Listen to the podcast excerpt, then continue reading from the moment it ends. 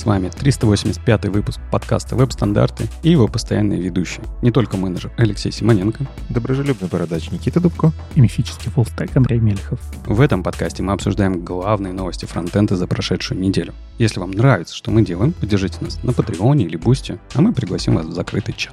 В этом выпуске обсудим э, новинки в Firefox 117 и его девелопер тулзах. Новый Intent to Prototype в Chrome, это будет Form Sizing. Немножко поговорим о том, хорошо ли то, что Chrome убыстряет свой цикл релизный, потому что это точно приведет к тому, что Никита будет больше говорить о Chrome. Обсудим результаты State of CSS обязательно, что сообществу важно, что не важно, от чего у него болит. Поговорим про Dropbox, и такую длинную историю о том, как они переходили со своего собственного бандлера на другой бандлер, какие у них проблемы там были, про их новую инфраструктуру и так далее, и так далее. Ну, а завершим все а, новым релизом Astra 3.0 и в конце ответим на ваши вопросы.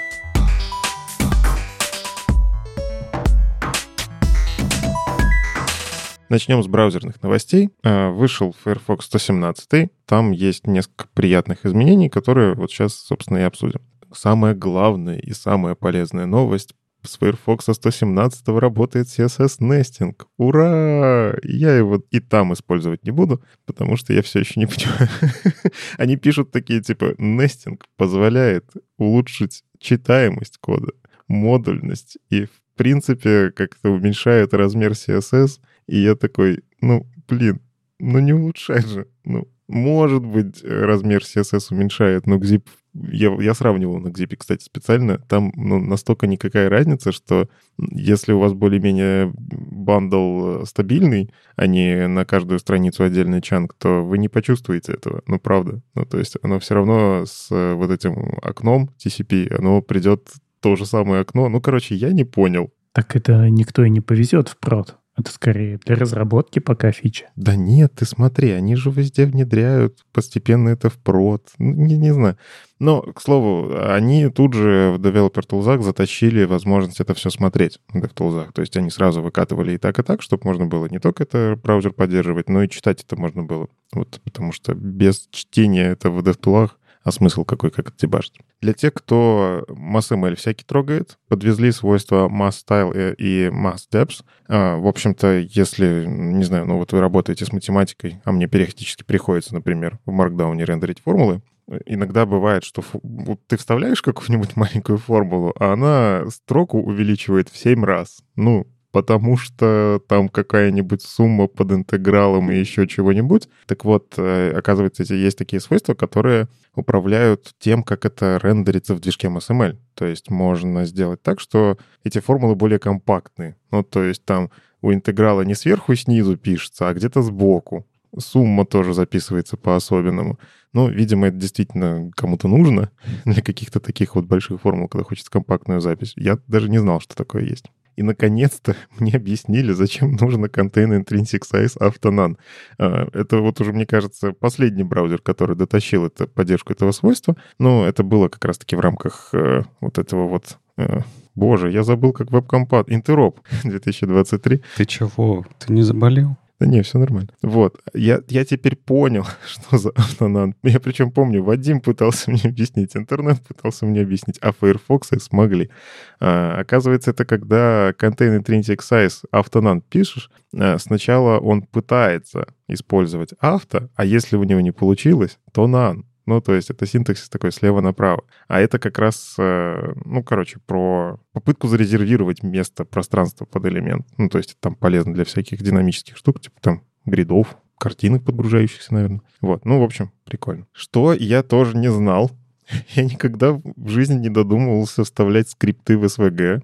И такой смотрю, мы не просто вставили, ну, скрипт там есть, там мы поддержали, чтобы он был type модуль, type defer и type async. То есть теперь SVG может грузить асинхронно скрипты, ну, как мы это в HTML делаем. Я в этот момент, во-первых, так, секундочку.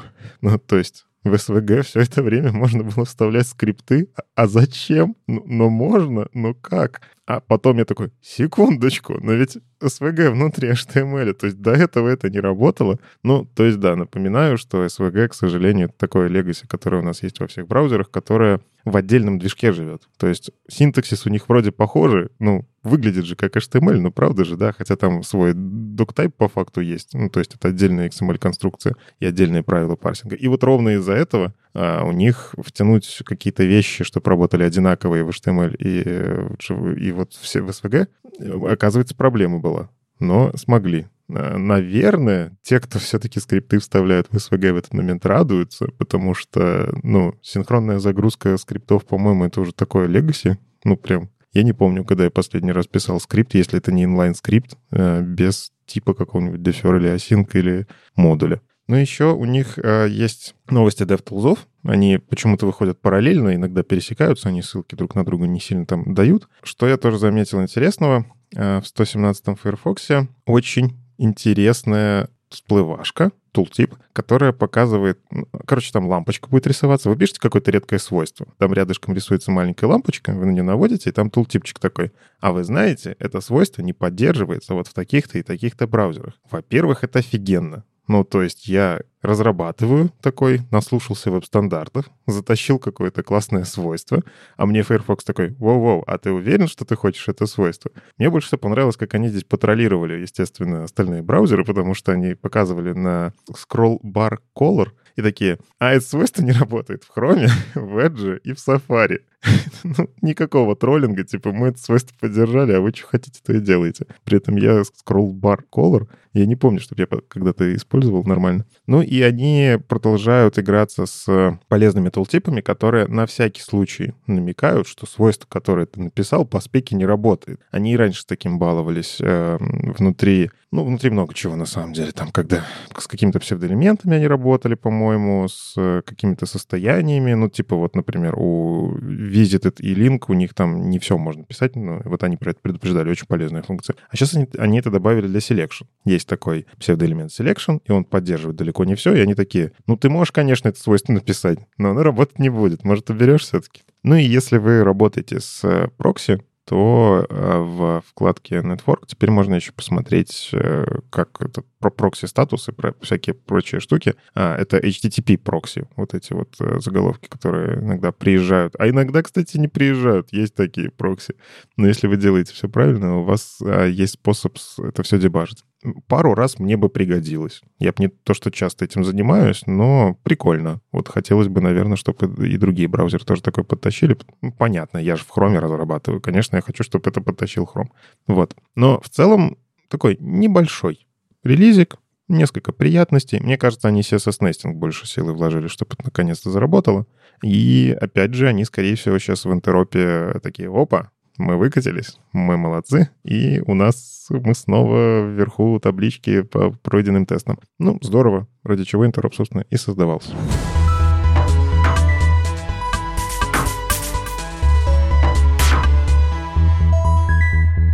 Ну, не мог я не принести какие-то новости про Chrome. ну, даже несмотря на то, что Chrome ничего особо не зарелизил, но все равно есть пару приятных мелочей. В Blink хотят затащить CSS-свойство form-sizing. Я на него такой смотрю, так подождите, это про что? Это типа руками двигать или еще? А потом, как понял, представьте, что у вас есть текстерия, которую вы задали там высоту равную там двум строчкам. Пользователь вводит 4. Ну и если вы не разрешили ему самому делать resizable, я вот в этот момент вспоминаю, как называется это свойство. Если вы не разрешили делать resizable, пользователь еще у него скролл появляется, и он такой радостный. «М-м, спасибо, разработчик, люблю тебя. Так вот, форм а сайзинг — это вот та самая магия, которую мы очень часто JavaScript прикручиваем в текстерии. Как только строк становится много, он, если вы введете форм сайзинг, по-моему, normal, а, он начнет подстраиваться под этот контент. Единственное, что я вот заметил в эксплейнере, что там нет такого, что надо минимальный размер. Он всегда подстраивается под контент.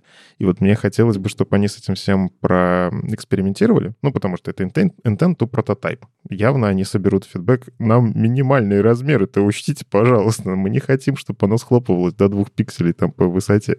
Не, ну, наверное, и максимальные все-таки. Это же тоже важная штука. Ну, наверное, да. Ну, в общем, наверное, здесь надо будет хорошо посмотреть про всякие взаимодействия с ограничителями, там, в гридах, в флексах, как это себя ведет, потому что, опять же, там тоже есть подстраивание под размеры, И надо будет уметь это правильно все масштабировать вот в этих маленьких контейнерах-коробочках. Но звучит многообещающе. Ну, то есть сейчас я для того, чтобы это работало, подключаю маленький там JS-бандлик, маленькую библиотечку, которая это все отслеживает. А ведь можно это не грузить, это можно переложить на CSS. Знаешь, мне еще что нравится, что вот мы сейчас читаем э, explainer, где описывается именно часть про CSS внедрение, да, этой фичи, но если туда по ссылочкам походить, есть же такое же предложение в HTML спеку, э, продолжающее, мне кажется, это правильно, да, что у нас можно делать из HTML эту настройку, из CSS. И когда ты для текстария просто атрибутами там прописываешь, например, rows auto, min rows 3, max rows 5, ну, вообще выглядит как что-то очень такое. Как будто бы оно так, таким и должно было быть. То есть оно настолько естественно выглядит. Ну, не знаю. Меня что здесь смущает, вот ровно та самая история про то, что мы все-таки формы стилизуем больше в CSS. А это не стилизация, это поведение. Ну, я все равно же задаю максимальную высоту, даже если у меня resizable стоит. Подожди, подожди, а max length где ты задаешь в CSS тоже? Нет, это, это поведение формы, функциональности ее. Наверное. Нет, ну, в общем, я, конечно, буду не против, если оно появится и там, и там. То есть кому надо в одном месте, делает в HTML, кому надо во втором месте, делает это в CSS. Но учитывая, что уже очень много в CSS есть про вот именно resizable и про прочие всякие штуки, которые влияют на размер, мне бы, наверное, удобнее было, что, опять же, влияние на размер я описываю в одном месте, в CSS. Я уже не помню, когда я последний раз действительно писал что-то в текстере и указывал количество, сколько мне нужно рядков, хотя это же древнейшая функция. Давай я верну тебя опять назад. Макс Ленгса ты до сих пор описываешь в атрибутах, да? Потому что у тебя нет другого способа. А я его не описываю, это JavaScript валидирую. А, понятно. Ну ладно, хорошо. А для тайпа ты все еще там прописываешь, да, наверное? Ну что, ну, ну, ну что ты, я ж ну, не про то, я ж про текстере. Ну, есть просто вот такая вот тонкая грань. Это поведение или это отображение? Это вроде и то, и то сразу. Да, поэтому мне кажется нормальным, чтобы оно было и там, и там. Вообще нормально. И такого в CSS и в HTML полно. А какая будет мощнее? Ну, вообще, то, про что ты говоришь, оно, мне кажется, будет... Хор... Можно же сразу и там, и там писать. У тебя HTML рендерится сразу, а стили приходят чуть-чуть попозже. Хотя их, их можно и блокирующе загружать. Ну, короче, тут вот такой интересный момент. Если вдруг CSS отвалился, у тебя все равно эта штука работает. Приятно. Правда, если CSS отвалился, скорее всего, большинство сайтов в мире тоже такие себе станут. Некликабельные дивы. Эм, а если еще CSS отвалился, то есть риск и JS отвалиться. Ну, вообще все плохо. Да, мне кажется, есть люди до сих пор, которые формочки делают без CSS для разных там админок. На коленке накидал, и нормально. А зато прикинь, Никита, если бы у нас у этого поведения были бы атрибуты, описывающие это поведение в HTML, то ты в CSS мог бы еще и мэпиться на э, эти атрибуты, их значения. Типа, если в текстаре с таким-то атрибутом, с таким-то значением, рисую ее такой-то красивый. А если маленькая, рисую ее такой-то красивый. У тебя же есть этот самый селектор по атрибуту. Ну да, есть такое, да, согласен. Это тоже мощный инструмент. Единственное, главное, что люди не делали, знаешь, как это define true false. То есть у тебя стоит э, поведение в HTML, что это должно ресайзиться, а в CSS ты пишешь нет, не должно ресайзиться. Так я про это и говорю, вот какая из них будет важнее. Ну, а как сейчас? Вот ты, ты ширину задаешь, например, в таблице, а потом в таблице ширину задаешь в CSS. Какая важнее? Ну, в CSS, конечно. Ну, ну, это в спеке обычно прописывается, ну да. Ну, в общем, ладно, мы-то сейчас прототип очень долго обсуждаем. Хочется посмотреть его, конечно, в действии, но я вот увидел и решил, надо порадовать разработчиков, которые пишут все еще JavaScript, что через годик, через полтора, может, через два это свойство доедет, и вы сможете выпилить этот маленький JS-сниппет, который вам помогает. Ну и еще одна приятная новость. Я теперь в веб-стандартах еще чаще буду говорить про Chrome. Нет, ну что Слушай, я считаю это... Короче, у меня есть э, конспирологическая теория, но я ее расскажу после того, как ты расскажешь о новости. Ну ладно. В общем, Рэйчел и Эндрю делятся тем, что Chrome станет выходить еще на неделю быстрее. То есть раньше у них был, я так понимаю, пятинедельный релизный цикл, но по факту мы каждый месяц и обсуждали. Ну, мы еще там, конечно, канарейки всякие обсуждали, бетки и прочее. А теперь, э, начиная с Chrome 119, они начнут выпускаться четырехнедельным циклом. Собственно, для сравнения, Chrome 119 э, должен... У них какой есть? У них есть процесс, состоящий из пяти э, этапов. Сначала идет просто отведение ветки, потом начинается история работать с беткой, э, что, что там в этой бетке-то появится, вот, буквально через недельку. Потом они начинают потихоньку стейбл собирать, делают маленький релиз э, ранний для того, чтобы его потестировать, и потом выкатывают вообще на всех. Собственно, здесь у них, я так понимаю, очень сильно сократился этап бета-промоушен, ну, то есть они просто такие, а чем мы тут целую неделю это делаем? Давайте просто сразу начнем разработку на неделю раньше, почему нет? Ну, в общем, как-то оптимизировали процессы, и, собственно, тут очень маленькая статья, понятное дело, это просто анонс, но забавно, что Рэйчел говорит про то, что, ну, когда мы в прошлый раз уменьшили, стало лучше. Ну, то есть э, мы стали катиться чаще, мы стали собирать больше фидбэка, и, в принципе, запускаемся быстрее. Понятно, что они, скорее всего, как-то оптимизировали процессы у себя в команде, в компании, как это все, ну, типа там же с маркетологами договориться надо, с техническими писателями и так далее. Ну вот, оптимизировали, и мы теперь будем рассказывать чуть меньше, наверное, количество фичей, все-таки будем объективны. Если неделю убрали из спринта, то, наверное, команда будет делать меньше. А может, наняли больше людей, я не знаю. Да, может быть, больше команд будет в параллель работать. Ну, может быть. Но суть в том, что, походу, мы теперь будем про Chrome говорить чаще. 10 восьмых — это сколько процентах? На 25% чаще, что ли, получается? Нет. Или 20, на 20. Ладно, математика у меня еще сегодня что-то с, утра так себе. Короче, это больше чаечка, больше печенюшек во время прослушивания веб-стандартов. Всех поздравляю.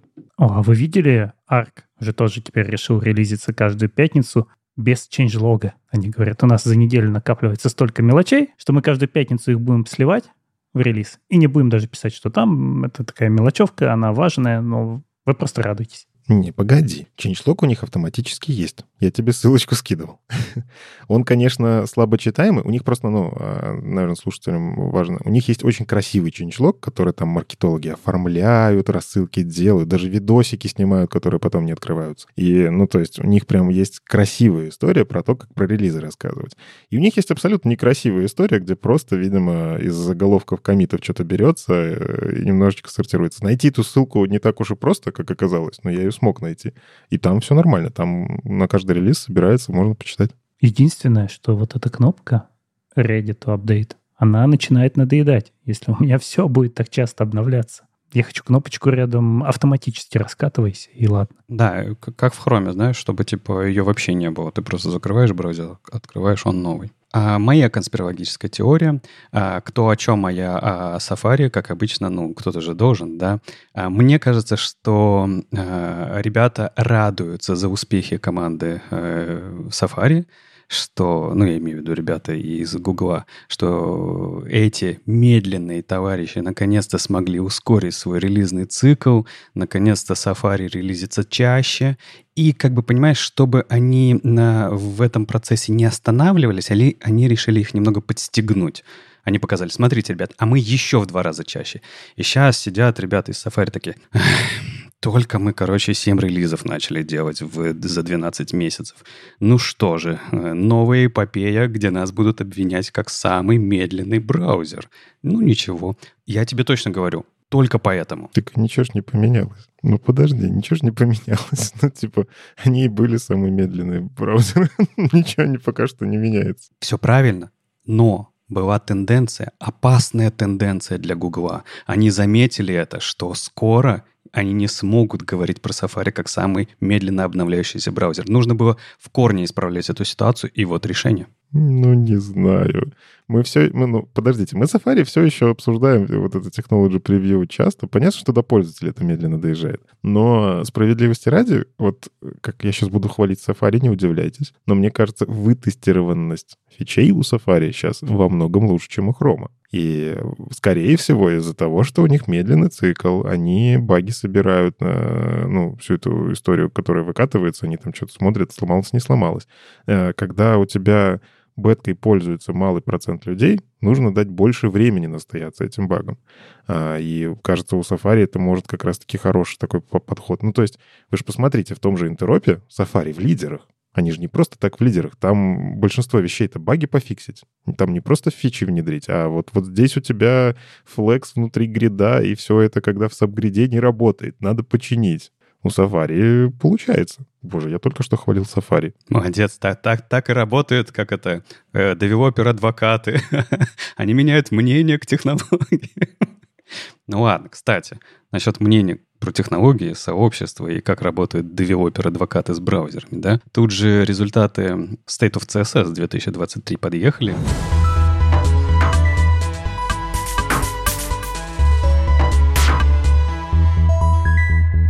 В общем, ребята опубликовали. Напомню, почему важно э, сообществу вообще отвечать на этот опросник, потому что ровно вот почему мы сейчас обсуждали Chrome Safari, да, а девелоперы, DVKTD и все остальные ребята из браузеров внимательно следят за результатами. И на самом деле многие вещи и многие решения, которые попадают потом в интероп, попадают как раз из таких опросов. Поэтому, ребята, мы с вами можем влиять на то, что происходит дальше с браузерами через такие опросы. Да, а ты заметил, что 119 человек указали, что, ну, типа, они прошли этот опрос, потому что узнали из веб-стандартов? Это прекрасно. Это очень хорошо. И нет, я этого не заметил, но я заметил другое. Ну, во-первых, перед тем, как вообще говорить, что мы там заметили среди результатов, нужно сказать, как обычно, про как срез аудитории, да, который влиял, который отвечал на это, чтобы лучше понимать, как мы представлены, да, как сообщество. И тут, в принципе, цифры примерно такие же, как и год к году. Если говорить про возраст, да, то это самый популярный возрастной период, это 25-44.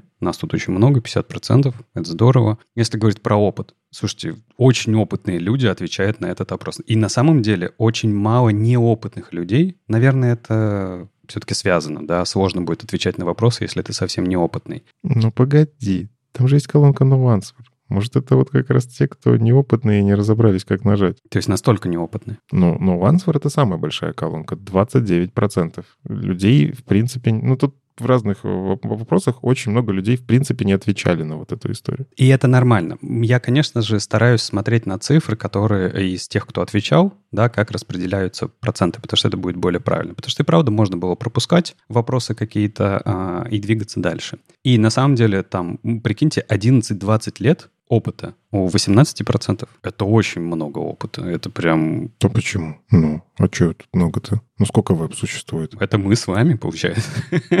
Ну, вебу 30 лет. Если ты на хотя бы половину этого времени застал, ну, короче, наша профессия уже достаточно взрослая, чтобы были целые поколения разных разработчиков. Мне кажется, это нормально. Ну да. И все больше и больше таких людей будет с каждым годом. Нет, это правда, да. Но главное, чтобы и с маленьким количеством опыта э, люди из сообщества тоже участвовали в этом опросе, да, потому что э, мнение старперов — это хорошо, но мнение новичков в отрасли тоже важно. Да что они понимают? Ну, побольше твоего. Не еще.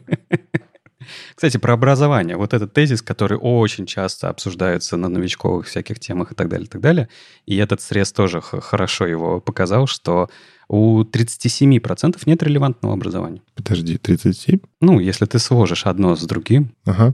Вот. А если говорить про а, мальчиков и девочек, а это мы просто периодически обсуждаем, да, особенно про девочек, что хочется их э, больше видеть в профессии, точнее, их участие, да, особенно в а, вопросах, их участие в сообществе больше, потому что это разнообразие, это хорошо. Вот, и тут, конечно, э, процент снижается, если смотреть год к году, увы, да, потому что если смотреть э, по статистике тех, кто ответил на этот вопрос, у нас 10% девочек, там остальные мальчики и все остальные, 10%, но при этом там в 2021 году было 11%, да, то есть э, раньше даже отвечало больше. А сколько было no answer? Так из тех, кто ответил. Да, я понимаю. Но смотри, я вот что заметил колоссальную историю в этот раз. По ходу эта ссылочка залетела куда-то, и люди зашли, покликали, но не ответили ничего. Вот у меня есть такое ощущение, потому что, ну, очень много no answer в любом вопросе, больше, чем прошлый год. А зачем нам знать это с тобой-то для того, чтобы прочитать э, статистику? Ну, есть люди, которые не отвечают на вопросы. Есть люди, которые даже не заходят на этот опросник. Ну, зачем нам про них говорить? Давай говорить про тех, кто участвует в сообществе и те, кто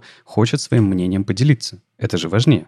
Это интерпретация статистики, она может быть разной. Но если ты хочешь призывать людей участвовать в сообществе и в опросах, нужно как раз-таки показывать их влияние, да, и что их беспокоит, а не говорить о том, сколько людей не ответило. Ну, какой смысл в этом? Ну, вот меня как раз это испугает. Я не знаю, меня вот где-то на таком на подсознательном уровне, что вот эти answer, я же не знаю, как они везде отвечали. Кстати, если что, могу посмотреть, потому что они выложили вот эти все данные, и их можно прямо открыть, поковырять и разобраться. Может, там люди просто зашли про гриды прокликать, а может, просто э, есть 20% людей, которые зашли, прокликали и ничего не ответили. Ну, то есть это надо будет понять. Но мне вряд ли на это времени хватит. Короче, меня просто вот смущает, когда есть статистически какие-то такие большие пласты людей, которые непонятно, зачем здесь есть. Mm-hmm. Ладно, понял. Мы приняли твои смущения. А, кстати, э, как источник информации, да, тоже радуюсь каждым годом, э, веб-стандарты до сих пор есть в списке.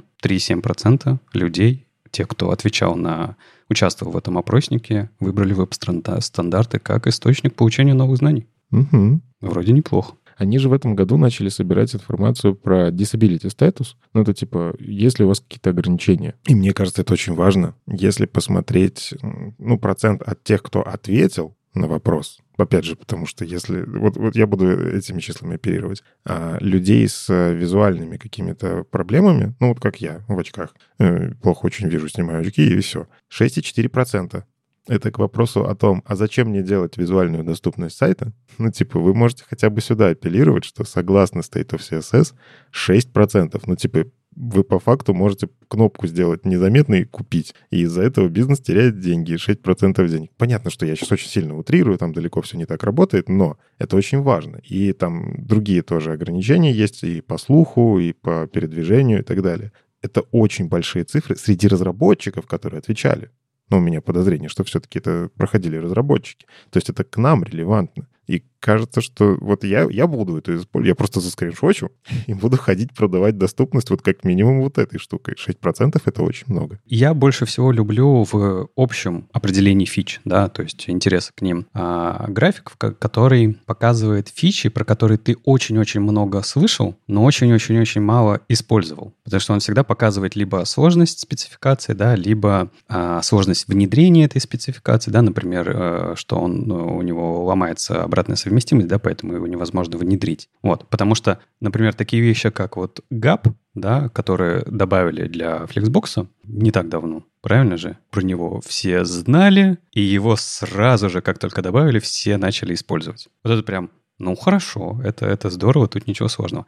Но интереснее другое, да, это, например, контейнер queries, про который очень много людей слышало, но очень мало людей используют. Ну, потому что пока что сложно. Или сабгриды. Ну, про сабгриды уже, я не знаю, по-моему, 5 лет люди слышат, ждут. Уже, по-моему, интерес угасает, да, к ожиданию, когда же сабгриды появятся. И очень малое количество их используют. И такие вещи, они такие, типа, ну, показательны, да, вот CSS-нестинг тоже очень много людей слышит, очень мало пока что используют. Или тагонометрические функции. Ну, тут, наверное, все-таки еще и а, с тем, что мест, где их можно использовать, очень мало, а мы все-таки из каждого утюга говорили об этом. Ну, если в целом. Вы что для себя заметили? А я вот заметил, знаешь, вот типа про CSS нестинг все-таки очень выросло с 22 года. Ну, то есть э, было 62% осведомленности, а стало, вот тут, кстати, неудобно наводить, 88. То есть прям работает эта история. Но у меня есть подозрение, что люди путают термины.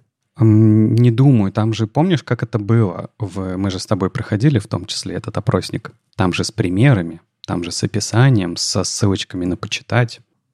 Да, но э, как ты проходишь опрос, когда тебе скинули ссылку, и у тебя есть 5 минут? Такой, о, синтаксис похож на SAS. Да, использовал. Поехали дальше. Угу. Ну, хорошо. Но на самом деле есть другой пример. Вот ты хотел сказать, показать, у меня есть, знаешь, я себе выписал несколько примеров сложных спецификаций и простых спецификаций, и хорошего промоушена, и не очень хорошего промоушена в среде разработчиков, результатом чего мы видим хорошие результаты. Вот, например, пример хорошего промоушена для меня — это, ну, окей, я записал себе CSS-нестинг, а, потому что мне так показалось, да? Ты сейчас говоришь, что это, возможно, люди перепутали. Окей, убираем. Текст wrap balance. О, да. Очень хороший промоушен, очень много где об этом говорили. Это фичи недавние, и есть огромное количество людей, которые уже его используют. Потому что его, его же еще и просто использовать. Да, Если сравнить с Anchor Positioning, Да, который огромный, я, я вряд ли до него когда-нибудь доберусь в ближайшем времени. Так да, вот именно, что хороший промоушен, легкость спецификаций, понятность спецификаций, э, легкость его применения здесь и сейчас. А Anchor Position для меня это как раз вот среди всего этого, всех этих результатов, это самый главный пример э, сложности спецификации, непонятности, где его применять, потому что огромное количество людей ни разу о нем ничего не слышало, и огромное количество людей отложили себе на почитать. Типа, что это вообще такое? Я не понимаю. Вот у меня есть ощущение, что как раз-таки вот по этим всем графикам лучше всего заходят фичи, которые вот выглядят как «сделать хорошо», important. Да? Ну, типа, текст wrap баланс, ну, правда, ты пишешь одну строчку, она тебе ничего не сломает. Ну, она, она сделает лучше. Ну, там могут быть какие-то рейс, ре- редкие кейсы, но, скорее всего, все будет замечательно. А ты вот тот самый форм-сайзинг, который мы только что обсуждали, тоже одна строчечка, там что-то оно происходит. Короче, вот абстракции заходят хорошо. А вот всякие штуки вроде как контейнер query, с которой надо разобраться, где контейнер поставить. Ладно, все-таки там не так сложно, но сложно, если не знаешь, что такое контейнер. Или какие-нибудь э, intrinsic sizing, вот это вот все. Это вообще что? это зачем? Это куда вставлять? Ну, CSS Nesting, ладно, у нас там еще как-то пришел из этого, из SAS, мы скорее, как оно оттуда пришло, более-менее понятно многим, но Anchor Positioning сейчас выглядит просто зубодробительной историей. Там же в закладке люди добавили просто, видимо, чтобы разобраться. Там просто есть еще графичек такой, типа, хочу почитать на будущее. Ну, большинство туда полезло. Да, так если это вместе совместить, огромное количество людей ответило, что они никогда об этом не слышали, и огромное количество людей добавило его себе на почитать. Угу. Что почему об этом меня спрашивают, что это, черт побери, такое? Есть еще то, что я для себя заметил, это на этих графиках можно еще замечать, как угасает интерес. Я сейчас, конечно, громко так говорю, угасает интерес, но мне почему-то, смотря на графики Variable Fonts, кажется заметным, что мы стали меньше говорить об этом, о вариативных шрифтах. И люди голосуют, что они а, не слышали об этом, этот процент увеличился. Лю- Люди говорят, что а, я знаю, что такое variable fonts в меньшем количестве процентов, да, он уменьшается. И людей, э, которые, люди, которые используют variable fonts, тоже уменьшается. То есть это вот для меня, например, пример того, что мо- может быть примером а, угасания интереса, либо уменьшения осведомленности, информированности о том, что это такое. Ну вот ты учитываешь, что в этом году значительно меньше людей прошли опрос, чем в прошлом. Если ты в count нажмешь, Да, ты увидишь, что не знают людей в абсолютных значениях меньше, да, чем людей в прошлом году. Это статистика, да, я напоминаю, мы, конечно, смотрим не а, абсолютные значения, а относительные, и только поэтому мы динамику смотрим, потому что, к сожалению, абсолютные значения нам не, не позволят это ничего сделать. Но выборка слишком маленькая, чтобы судить вот так глобально, что прям сильно изменилось. На такой маленькой выборке 34% от 36% не особо отличается. А я здесь все-таки с Лешей соглашусь. Мы, мы сами меньше стали говорить про variable fonts. Мы же тоже по факту влияем на эту историю, ну, как минимум на осведомленность, а может и на внедрение.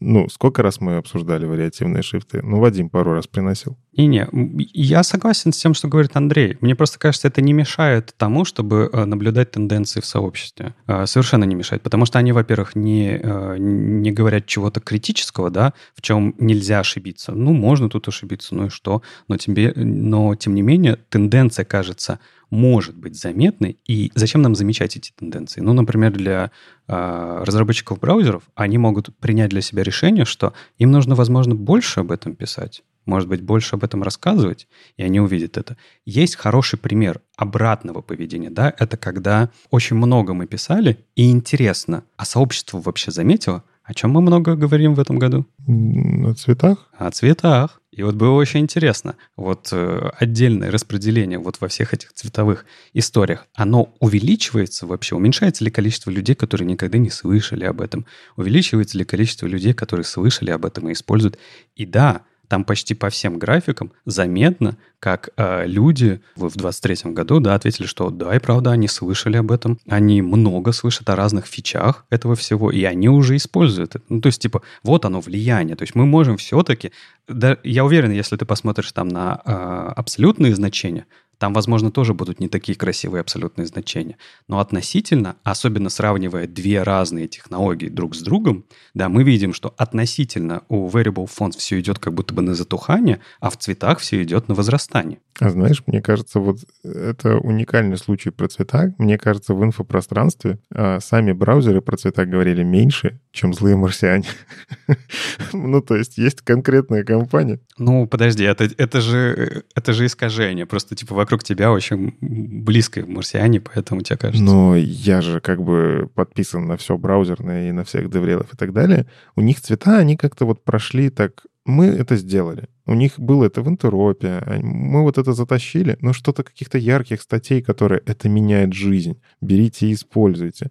И, там рядом злые марсиане стоят транспарантами. Ребята, пора, P3, надо, втаскивайте. Ну, то есть, э, по факту, марсиане в этом плане красавцы. Ну, объективно, я просто понимаю, что есть пузырь твиттерский там, и я, возможно, просто вижу эти новости чаще, но я и статей вижу ссылок вот как раз-таки на, на вот эти инструменты марсианские больше, чем на инструменты от деврелов того же хрома, которые постоянно делают какие-то такие маленькие тулзы. Еще для меня, э, ну, для меня давно является небольшим таким удивлением, это вот все э, логические свойства CSS, да, которые у нас есть. Обычные там типа left-right, там padding left-right, э, margin left-right, еще что-то такое, да и то, что у нас какое-то время назад появились логические их заменители. Но мне всегда было интересно, насколько как бы эта э, история э, применима, да, и насколько люди будут все-таки переходить на это все. И на самом деле переходят. То есть количество людей, которые э, используют это уже в своих проектах, э, кстати, я не знаю, насколько в рабочих проектах, да, может, это демки, мы тут никогда не скажем да, но 35% людей уже использовали это. А знаешь, вот я сейчас что-то как-то это резко в голове подумал, а откуда люди переходили? Ну, то есть, если посмотреть, там же дальше просто, я уже сразу в конец, но мы потом вернемся. Есть люди, на которых э, подписаны респонденты, и если открыть их блоги и посмотреть, какие фичи э, про осведомления, внезапно корреляция есть. То есть более популярные блогеры, которые, видимо, ну, людей попросили пройдите этот опрос, повлияли в какой-то мере на то, как люди на это ответят. Это ничего в статистике не меняет, ну, типа, они и работают, блогеры, на то, чтобы люди это узнали. Но это вот интересная корреляция. Я вот сейчас просто прошелся по топ-5 Э, людей, на которые, которых людей указывали, они писали как раз про те фичи, которые самые популярные. Так это что? Говорит, опять же, что мы можем, во-первых, влиять на сообщество, да, сообщество может вот э, показывать именно ту самую динамику. Но самое интересное, э, ну, то есть с фичами мы плюс-минус разобрались, на мой взгляд, но самое интересное это вот тулинг. Потому что тулинг — это какое-то, знаете, такое, как бы это обозвать? Такое мертвое болото. Вот я, если обобщить, все результаты по CSS-фреймворках, фреймворкам, их динамики и так далее, так далее, по тулам CSS NGS, их динамики и так далее, так далее. Ощущение, что ничего не происходит. Ну, потому что то, что э, мы знали и умели, э, мы знали и умели и раньше, и мы просто это используем. И в CSS NGS, и в CSS фреймворках одинаково. Ну, не скажи. Ну, поспорь. Ну, я соглашусь, что с Bootstrap и Tailwind пока ничего не меняется. Про Bootstrap слышали все. Там даже, по-моему, на 0,1% выросло. Кто-то еще дополнительно научился. Tailwind, он все еще в топе. Но я смотрю на новые библиотеки, которые появились. Э, вот там как раз OpenProps выделился, Panda, который я, кстати, что-то забыл. Там появляется все больше инструментов, которые не про CSS, и меня это так расстраивает.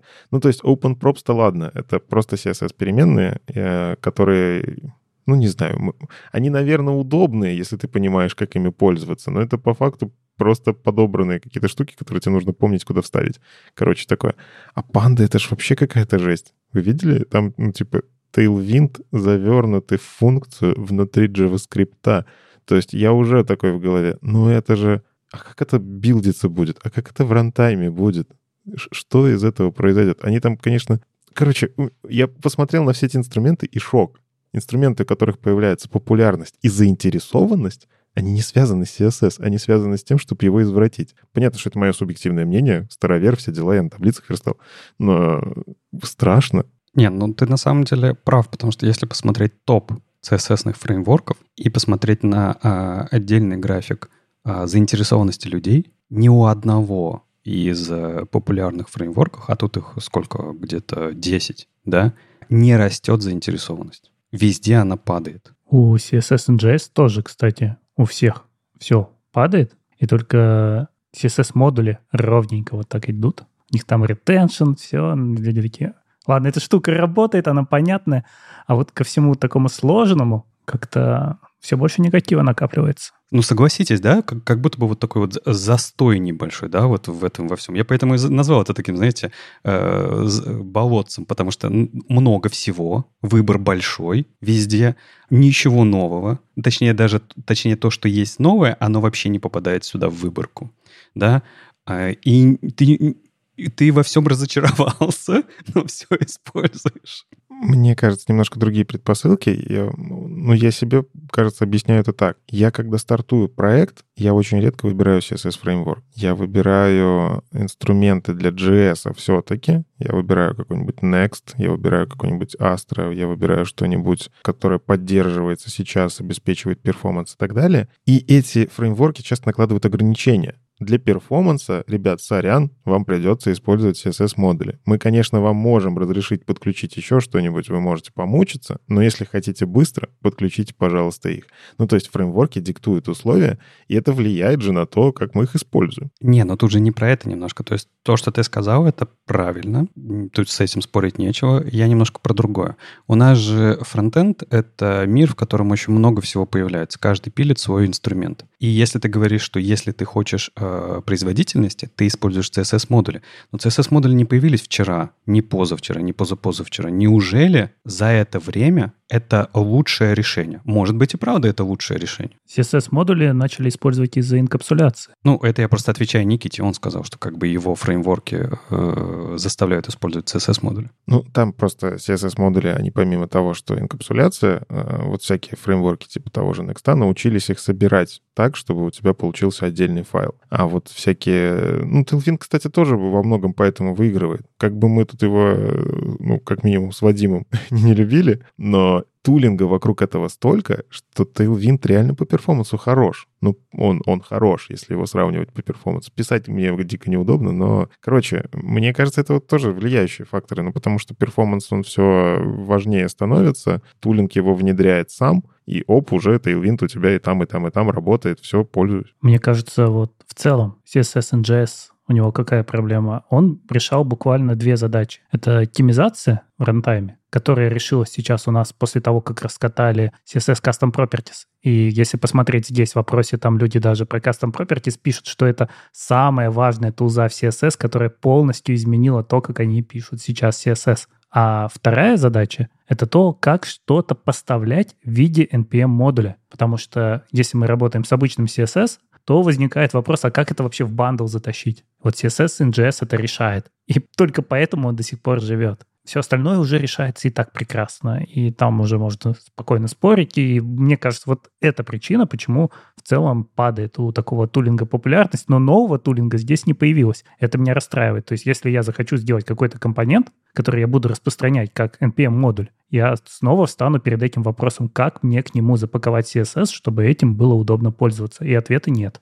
А вот к этому же, что ничего не происходит, болотце такое небольшое. Что еще интересно? Мне понравился график про браузеры. Никит, ты должен порадоваться, мне кажется, с Вадимом вместе, потому что 56% разработчиков используют э, Firefox для разработки. Я больше радуюсь э, тому, что там в графике 7,8% это Arc. Ну, разрабатывать м, в арке. Ну, мне как раз-таки объясняли, что тот же самый Chrome. Ну, типа, какая разница? Хотя для меня разница все-таки есть, я как-то Arc для души.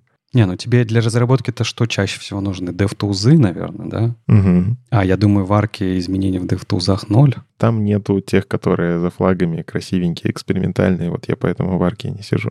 Ну, то есть Arc не очень понятный браузер для разработки, это больше для браузинга, да? Так они очень понятно, зачем используется то, что я использую в DevTools, потому что я экспериментальные штуки круче, которые в проде нафиг не нужны. Но при этом в Arc очень удобно разложить все по workspace, особенно если тебе надо тестировать в нескольких аккаунтах сразу, вот там это просто прекрасно раскладывается. Мне кажется, в Chrome это не так удобно. А вы заметили полтора процента людей, которые страдают? Internet Explorer 11. У них каждый день он.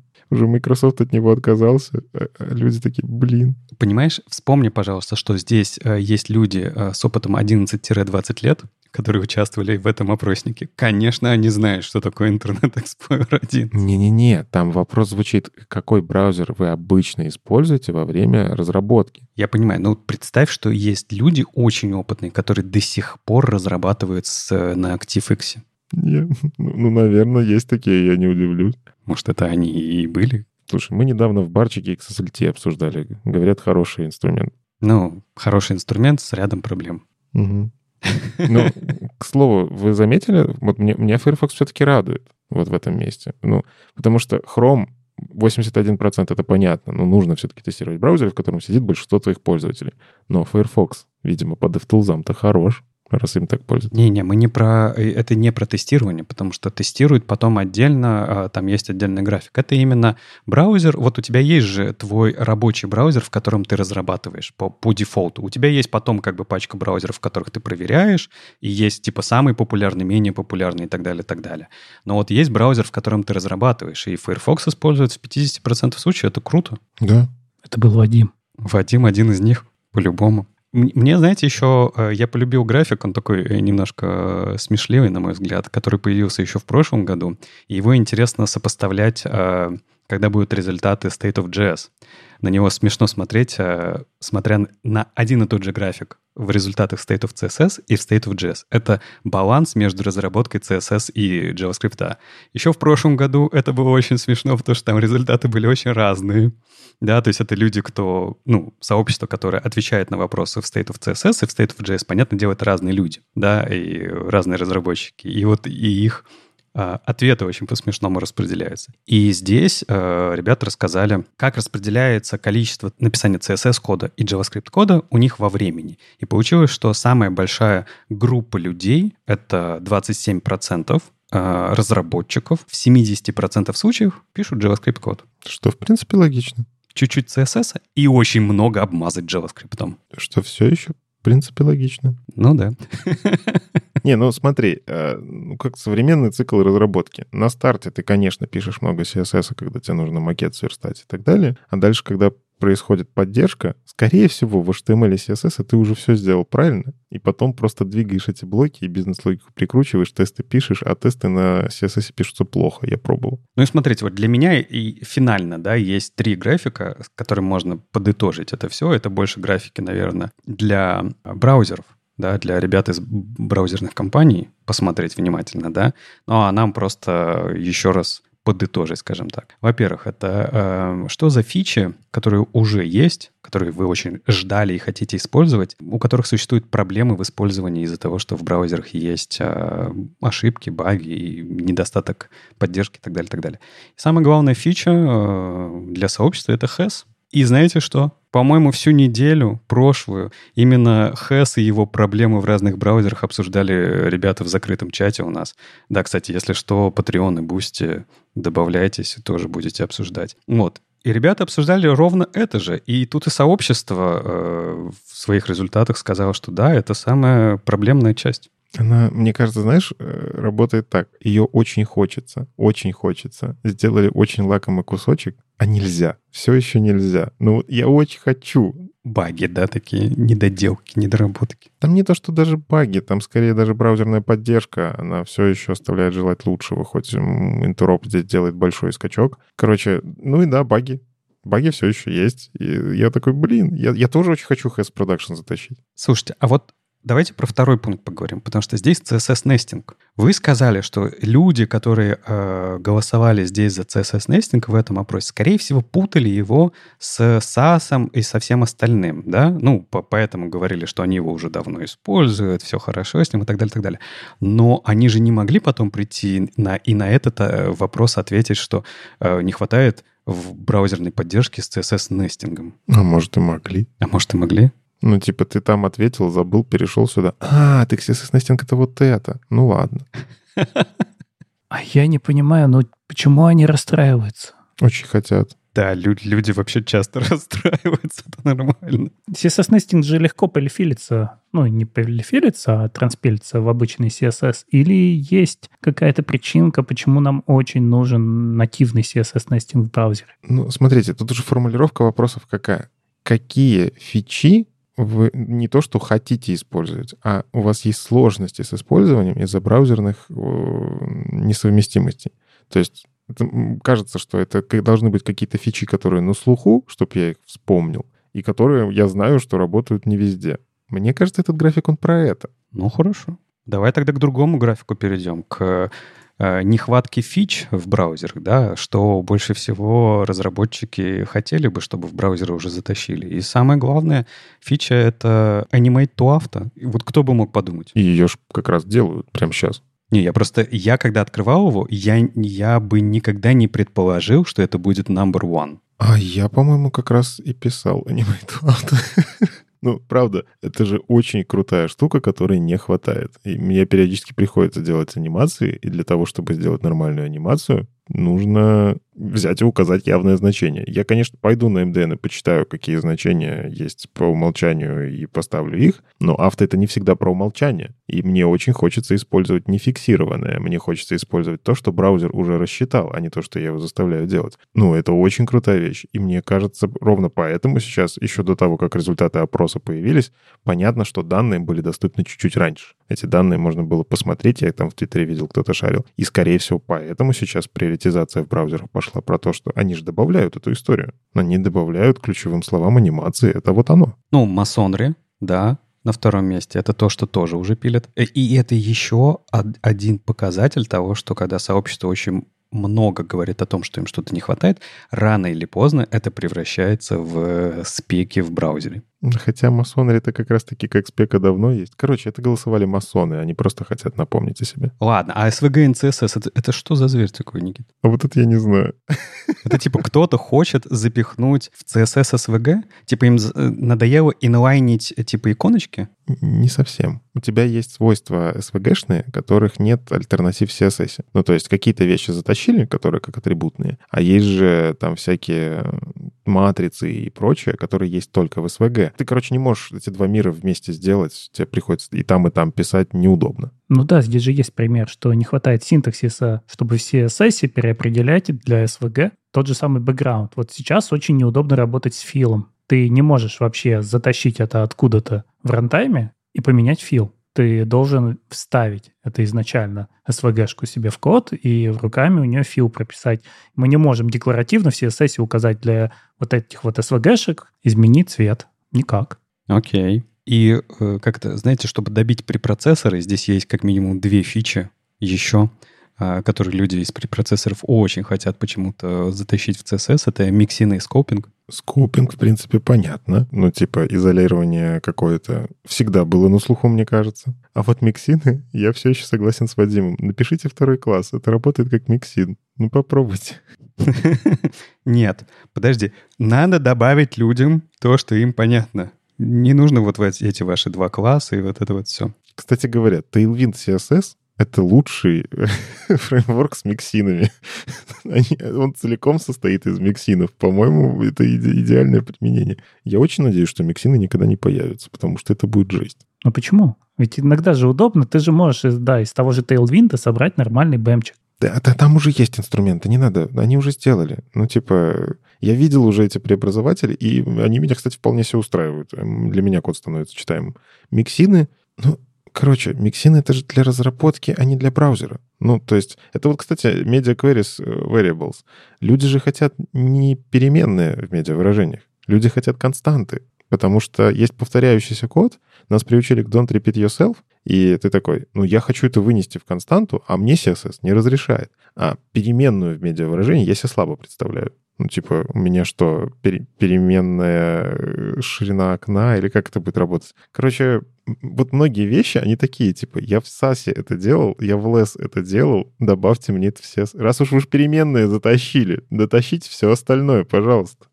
Цикл. Хорошо циклов здесь нет. Знаешь, чего... Э, ну, как я, с одной стороны, немного удивлен, с другой стороны, наверное, понимаю, почему так происходит. Интересно, что здесь вот среди фич, которые не хватает в браузере. Есть просто такая старая-старая боль, которая, ну, я так и с новичками работаю, я ее регулярно слышу. Мы-то с вами опытные привыкли к тому, что before и after, с ним работать из JavaScript невозможно. Этих сущностей не существует, да, как будто бы. Вот, и мы к этому, видимо, очень сильно привыкли, когда вот становимся профессионалами. А новички постоянно об этом спотыкаются, и они не понимают, а почему этого нету в JavaScript. интересно, что здесь вот профессионалам, тем ребятам, которые э, отвечали на эти вопросы, никто не сказал, что типа, ребят, дайте before и after. Ну, ну в конце концов, сколько можно ждать -то? Потому что это JavaScript, это не CSS. А, думаешь, только поэтому? В CSS-то все работает. Ну ладно. Хорошо. И мне очень нравится вот этот 0,1% э, чуваков, которые anchor position, э, для, для которых это missing фича в браузерах. Это не просто 0,1%, это конкретные два человека. То есть это, наверное, Рома, Рома Комаров и еще кто-то. Ну, кто-то, видимо, да. Ну ладно. Ну и да, и самый последний график — это, конечно же, другие Э, боли в CSS, тут нужно просто проговорить их еще раз, да, потому что боли надо проговаривать. И самая большая боль у нас у всех с вами, как э, сообщество фронтенд-разработчиков, это браузерная совместимость до сих пор. Мы хотя вроде, знаешь, прошло то время, когда браузерная совместимость была реальной болью. Я просто был в том периоде, когда это реально было больно. Сейчас я бы сказал, что это так, боль, ну, пластырь приложи, и будет нормально. Ну, такая боль есть, она иногда саднит, но не так, чтобы страшно. Но наш главный пластырь это был всегда автопрефиксер. Не, ну я имею в виду еще до этого этапа. Помнишь, когда браузеры реально в базовых вещах были плохо совместимы? Ну это ж как давно было. Ну, да, а боль осталась. Боль, мне кажется, вот это, это самая остаточная боль. Типа пять лет назад меня научили, что браузерная совместимость — это больно. И я все эти пять лет хожу и такой, блин, болит. Браузеры такие, интероп держите. Мы там все починили. Смотрите, с 19 года все делаем для вас. Пожалуйста, скажите, больно, не больно. То есть те самые 11-20 лет опыта, да? Вот они. Да. Ну, типа, я в Е6 попробовал, с тех пор отойти не могу. Все.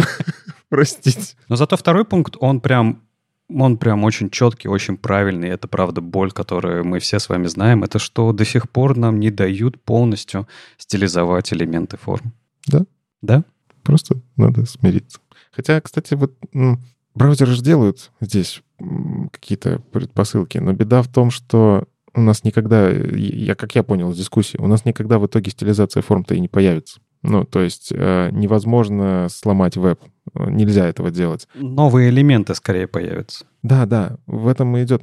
То есть мы делаем новый HTML, новый JavaScript вокруг всего для того, чтобы его стилизовать. А, OpenUI, все дела, кстати, донатьте им, они делают очень хорошее дело. И ну, если вдруг внезапно заработает стилизация для селекта, которую кто-то написал в каком-нибудь виджете, который в, в WordPress, это же сломает интернет. Ну, то есть у нас ее и не появится. Это, это вечная теперь боль получается. Альтернативы, вот если бы здесь появились понятные всем, и легкие, не как anchor positioning, тогда, наверное, было бы прикольно. Ну, наверное, поэтому и переходят местами на рисование по канвасу, какие-нибудь Google Доти, что уже проще нарисовать все с нуля. Ну что, и подытоживая, да, вот таким вот был State of CSS в 2023 году, таким его сделали мы с вами. Надеюсь, в следующем году тоже будем активно голосовать, рассказывать про свои ощущения от а, нашего мира фронтенда. Будет интересно понаблюдать и разобрать State of JS. Надеюсь, он тоже выйдет осенью, наверное, уже. И, кстати говоря, про, если говорить про State of JS и JavaScript, Андрей, чтобы ты тоже, тебе скучно не было, Dropbox же про JavaScript ты рассказал немножко.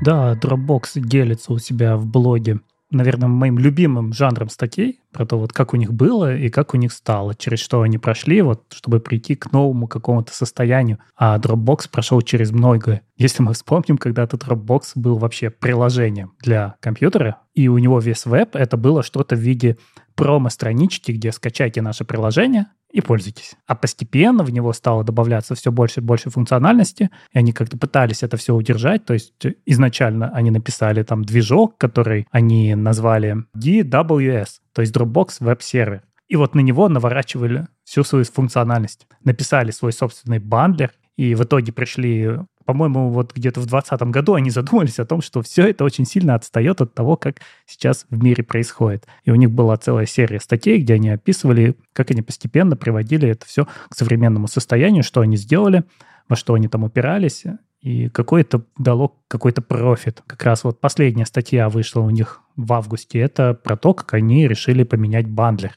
А, а DWS это что-то open source было или это их что-то закрытое? Не-не, это внутренний. Как и многие крупные компании, они успели написать свой внутренний фреймворк, который у них состоял там из Python, который поставлял кусочки JavaScript, все это там с HTML, ближе, наверное, к тому, как мы писали когда-то на PHP. В итоге у них там появился React. На странице появилась куча, куча вот этих React- root ов, в которые от множества команд вставляли кусочки, из которых собирался веб у Dropbox, который уже стал совершенно несовременным, очень медленным, с очень большим bundle ом. И они решили, надо что-то делать, надо переезжать. И вот они решили поменять как раз bundle, потому что bundler, который у них был написан, он был полностью самописный, как и у многих компаний, которые делали что-то в десятых годах, еще до появления webpack а. Когда у нас, по-моему, в 2013 году стали активно говорить про webpack, они начали делать раньше. Они сделали свое решение. В нем, например, не было code splitting а. Вместо этого у них там был написан какой-то очень хитрый механизм, где сами разработчики должны были описать, что от чего зависит, вот такую мапу руками составить, и потом при сборке bundle сам отсекал ненужные части. А так как у них там не было и tree shaking а, то получается все равно очень много ненужного кода заезжало до клиента. То есть статья изначально и называется «Как мы уменьшили размер наших бандлов на 33%». И вот основная часть от этих 33% это как раз то, что они сделали наконец-то нормальный трешейкинг. Как они его сделали? Они просто заменили свой бандлер на роллап. И роллап у них стал все это делать. делать. А почему Rollup? Почему не Webpack? Потому что они были с ним уже знакомы, у них в других местах тоже применялся Rollup, и они такие смотрят и думают, возьмем все-таки знакомую штуку. Да, мы, она такая немножечко специфичная, но мы умеем с ней работать, поэтому давайте попробуем вместо нашего бандлера примотать стандартное решение, которое у всех используется. Я, кстати, все чаще слышу, что когда переезжают с самописных решений, выбирают не веб-пак. Ну, то есть Тут же какая история? У тебя, если есть самописное решение, у тебя есть стопудово инфраструктура под нее заточена. Ну, то есть ты, скорее всего, там еще обвязки галпом какие-нибудь запускаешь, которые специальные пакеты CI, которые у тебя запускают это более оптимально. И там, ну, короче, самописное решение — это всегда куча других самописных решений вокруг. И я все чаще слышу, что веб-пак в самописное не встраивается. Он, типа, у него есть свое, ты, если хочешь, там скорее тебе веб-пак диктует правила, напиши под меня плагин, и тогда, может быть, у тебя получится. А Rollup в этом плане он такой гибенький. Ну вот, слушай, вот если вспоминать, да, про библиотеки и фреймворки, здесь ровно то же самое. В веб-пак это больше как фреймворк, потому что он диктует то, как ты должен с ним работать, то, как твое приложение вообще должно строиться. Rollup — это просто либо, который ты можешь вставить так, как тебе хочется. Ну, я не совсем согласен, потому что у Rollup тоже очень много особенностей, и под него тоже надо писать плагины. Но это другое. Ну, ну все равно это другое. Ну, ладно. Но ребята из Dropbox говорят, что им было проще. У них уже были написаны плагины, они уже знали, как жить с роллапом, и хотели их переиспользовать, чтобы у них не появилось и роллап, и веб-пак. Ну, или не веб-пак, а если бы они взяли еще что-то другое. Так что они взяли знакомое и на нем уже поднимали. И несмотря на то, что они воткнулись в проблемы с роллапом, в принципе, оно все завелось. Роллап у них заработал.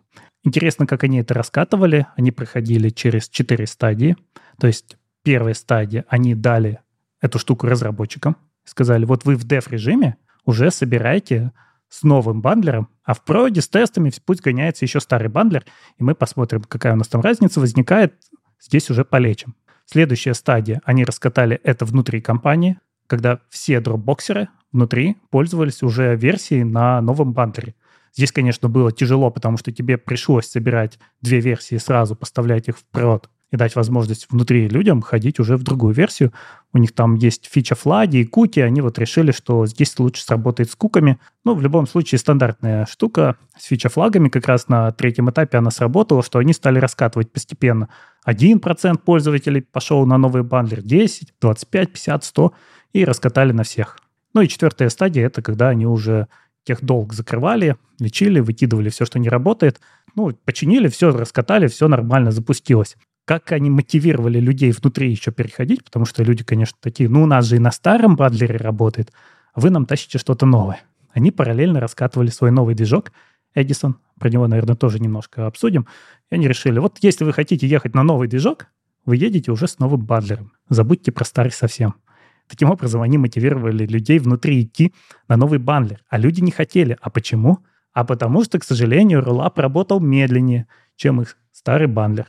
То есть тут вот есть и некоторые недостатки из того, что они получили.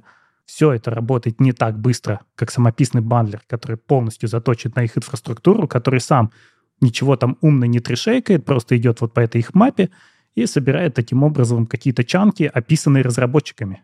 Он не пытается сам вычислить, как оно что должно быть. Rollup собирается медленнее. Но это не так страшно. В общем, они это обошли. Здесь тоже нормально. Проблемы у них оказались с тем, что у Rollup очень жесткий трешейкинг. То есть он выкидывает много того, чего они не ожидали. Это как раз они отловили на третьем этапе, когда внутри развернули, нашли все эти места, они тоже их как-то там костыликами закрыли, и тоже стало все нормально. Ну и самое смешное, что по результатам несмотря на то, что они уменьшили бандл на 33%, скорость до первой интерактивности, ну, у них своя метрика, она называется TTVC, в общем, когда пользователь может уже пользоваться Dropbox, который загружается на вебе. Она осталась точно такой же. А почему? Потому что у Rollup очень много чанков, а их бандлер делал мало чанков. Мало чанков лучше сжимается.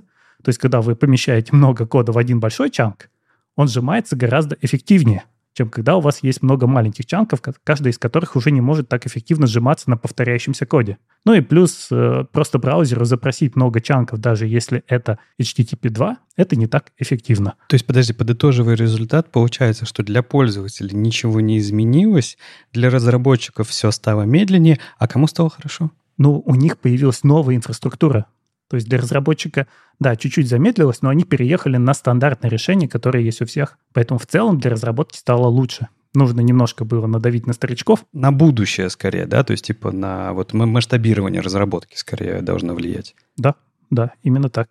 Ну и плюс они очень много почистили по старой архитектуре, вот мест, где они нашли, что там проблемы. Если уж говорить про то, что действительно меняется, то надо обратиться к более старой статье, они ее писали еще в апреле, это вот как раз вот про эту новую архитектуру.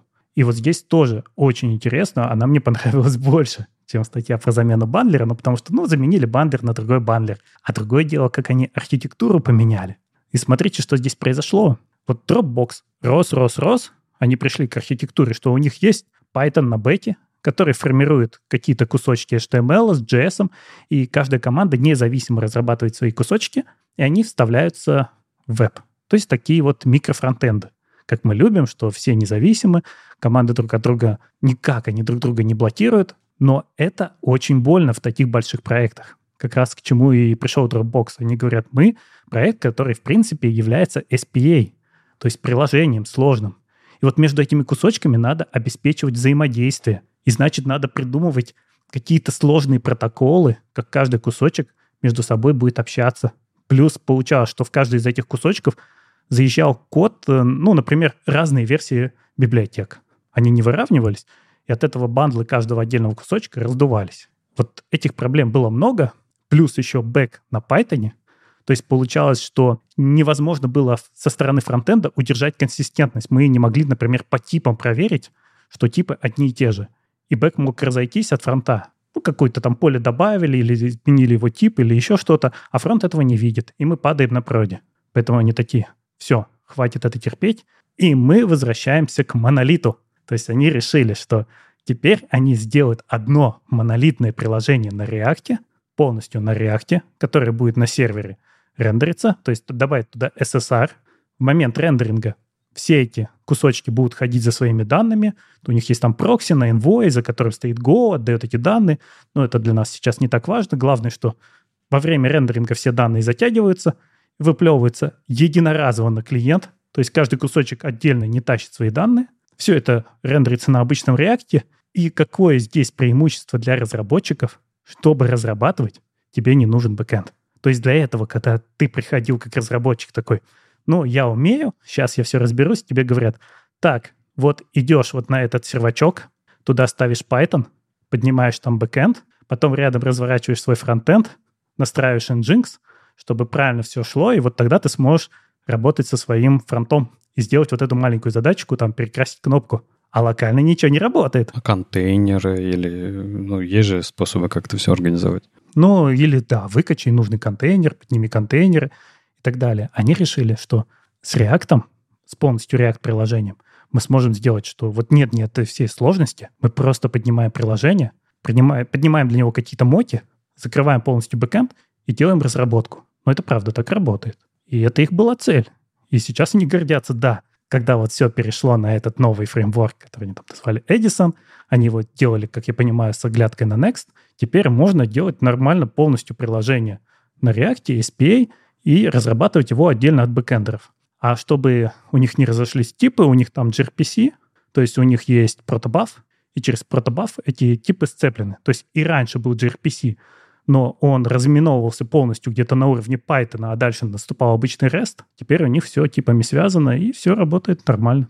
И вот что удивительно, пока мы слышим со всех сторон о том, что смотрите, как классно надо вернуться назад на бэкэнд, делать там HTML, делать много точек, где будет рендериться наш React, только там, где нам нужна интерактивность. Тут приходит Dropbox и говорит, мы наоборот, мы так сделали, нам не понравилось, мы возвращаемся к тому, что есть React, который от рута нам нарисовал все приложение, и вот все, у нас нет никакой боли. А, а знаешь, мне кажется, почему? А потому что начинали они с кофе-скрипта. Ты просто опустил этот момент. А просто кофе-скриптом, если вначале как бы укусишься, то там же все пойдет потом немножко не так. Ну, вот здесь надо понимать их специфику. Они делают сложное клиентское приложение есть очень-очень много интерактивности на клиенте. У них там работа с документами, перетащил мышкой, залилось, открыл PDF-ку, почитал и так далее. Здесь очень много клиентского кода. И поэтому вот в их условиях не получилось. У них же еще специфика в том, что это стартап. Причем стартап, который очень долго жил в режиме стартапа. Ну, то есть я помню, когда они там появлялись, начинали, у них постоянно новые функции. Мобильное приложение одно, мобильное приложение второе, об-десктопная версия. Вот мы и на Маке подъехали. Вот вам веб-сайт, вот вам редизайн веб-сайта. И, ну, они постоянно что-то делали. Потом в какой-то момент, видимо, приш, пришел нормальный, как это, такой, как у стартапа бывает. Все, теперь мы компания, которой не надо бежать, инвестиции отбили, мы молодцы. И они такие, блин, ребят, мы тут это написали много код, надо с ним теперь что-то делать. А, и вот в этот момент часто и наступает вот это. Может, свое запилим, а может, э, используем общее? Не, ну мы же сможем. Я просто вот это все, как вот ты рассказываешь, и я такой, я это столько раз слышал, но только просто от разных команд, а они как будто бы собрали все грабли, которые можно собрать вот в этом пути. Ну, опять же, не забываем, а, много лет эта вся история длилась, то есть это не за год они прошли этот период, там вот вся, вся эта история, она там 10 лет условно, я, это я так посчитал у себя в голове. Ну, то есть это долго происходило, но я как будто бы послушал много разных докладов, объединенных в одну историю. То есть они через все это прошли. Опыт, наверное, колоссальный, но какие же они невезучие, мне кажется, или, или мне кажется? Э, мне кажется, тебе кажется. А, просто не забывай, и Андрей об этом сказал, а, когда они все это начинали. А, то есть хорошо сидеть, когда у тебя все, весь инструментарий и вся инфраструктура написана, и ты можешь ее использовать. Но гораздо сложнее, когда ты это уже сделал, потому что ты начал немножко раньше. Потому что когда ты у тебя, ты уже выкатываешь, ты уже вложил огромное количество ресурсов, например, разработки, да, в свой инструментарий и так далее, и так далее, и вдруг ну, пускай полгода пройдет, пускай год-два, сообщество говорит, а у нас тут есть уже как бы общий инструмент. Ну, слушайте, переписывать это очень дорого, а оно работает. То есть для этого должно прийти тоже свое время. Поэтому э, я не считаю, что они прям какие-то невезучие, они просто э, шли всегда, ну, как бы... Давай так, я хотел сказать, быстрее рынка, она на самом деле вместе с рынком. Потому что инструментарии это тоже появлялись-то не, не из ниоткуда. Да, они вместе с рынком ровно в это же время и появлялись. Просто им тоже нужно было время. React тоже, помнишь, не первая версия появилась для всех. И не сразу оно стало там стандартом де-факто. Это время этому должно было пройти. Да, ты все правильно говоришь. Невезучий здесь в выборе. Ну, то есть э, многие компании проходили этот путь, ну, типа... Ты из-за кофе скрипта? Ну, это, это тоже, конечно, само собой. Но э, мы, мы помним, что ты донатил. Да. Мне не стыдно. Мне не стыдно, и что?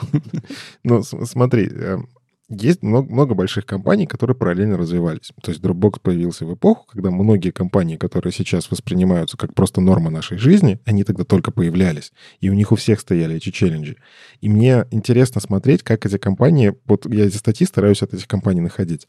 Э, те, кто сделали ставку на фреймворки, набирающие популярность, в итоге выиграли те, которые делали ставку на «а напишем свое», в итоге очень долго страдали, мучились и выиграли на 5 лет позже. Но учти, что они уже были достаточно крупные, когда появился React, например. Ну да. И они не могли на своих объемах, возможно, перейти в данном случае на полностью клиентский рендер.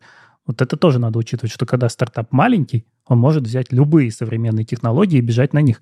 Когда у тебя уже много пользователей, у тебя цена ошибки высокая – ты не можешь просто сказать, я возьму этот фреймворк, а что с ним будет завтра? Тебе надо понять, как он развивается, и достаточно ли он хорош для того, чтобы сейчас обеспечивать вот твои задачи. Ну и все-таки, наверное, я бы не говорил в параметрах выиграли, не выиграли, да, потому что, может быть, с точки зрения разработки переработки а, они выиграли или проиграли по сравнению с другими компаниями, но продуктово-то ты с чего решил, что они проиграли? У них свое решение, вот мы даже, э, Андрей рассказал, оно быстрее работало. И для пользователя изменений не было. То есть я, например, делаю вывод, что продуктово они нисколько не проиграли. Не, ну, скажем так, мы же знаем, что у Dropbox сейчас тяжелые времена. Не, они начались гораздо раньше, и не из-за того, что они пилили как бы это на своей инфраструктуре, давай, это связано вообще с другими вещами. Ну, то есть тут сложно посчитать. Ну, просто для меня выглядит так, что компании, которые поставили на аутсорс, во многом. А им потом проще и с наймом было, и с экспертизой, и так далее. А, понятно, что это лотерея. Я еще раз говорю, тут везение, не везение, потому что многие компании стояли перед этим выбором, и многие выбрали свое, самописное, потому что на тот момент доверять какому-то реакту, а что это такое вообще? Оно вот сегодня есть, завтра не будет. Напишем свое, мы точно знаем, как у нас работает, и оно в итоге работало лучше, чем React, да. Но через пять лет эти компании что делают? Переписывают на React. Слушай, не могу никак согласиться с тобой, поэтому хочется поспорить. Просто я сейчас э, донесу свою идею. Ты просто, э, когда это все рассказываешь, ты как будто бы делаешь э, такое допущение, что это одноразовая история, что вот ты либо выбрал, и у тебя получилось, либо не вы, выбрал другое, и у тебя не получилось. А в моем понимании это все очень длительный этап, в котором есть множество выборов. Это не одноразовая история. То есть нормально компании под э, их историю, под их контекст в тот момент, когда они это выбирали, э, делать наилучший выбор. И этот наилучший выбор может казаться кому-то э, неудачным по прошествии времени. Но, да, но тогда ты никогда в жизни бы не смог сказать, что это неудачный выбор. Это нормально. И у компании есть циклы. У самой компании, у продукта есть циклы. И нормально его переделывать, переписывать, менять стеки. Все здесь хорошо. Илюш, ты все правильно говоришь. Это абсолютно нормальное развитие компании. Я скорее про то, а какой урок ты из этого извлечь. Но судя по тому, что я читаю про разные компании, вкладываться в open source выгоднее становится. Но я вот вижу такой тренд. Один вывод. Работы у нас будет очень много. Это и еще долго. Это да.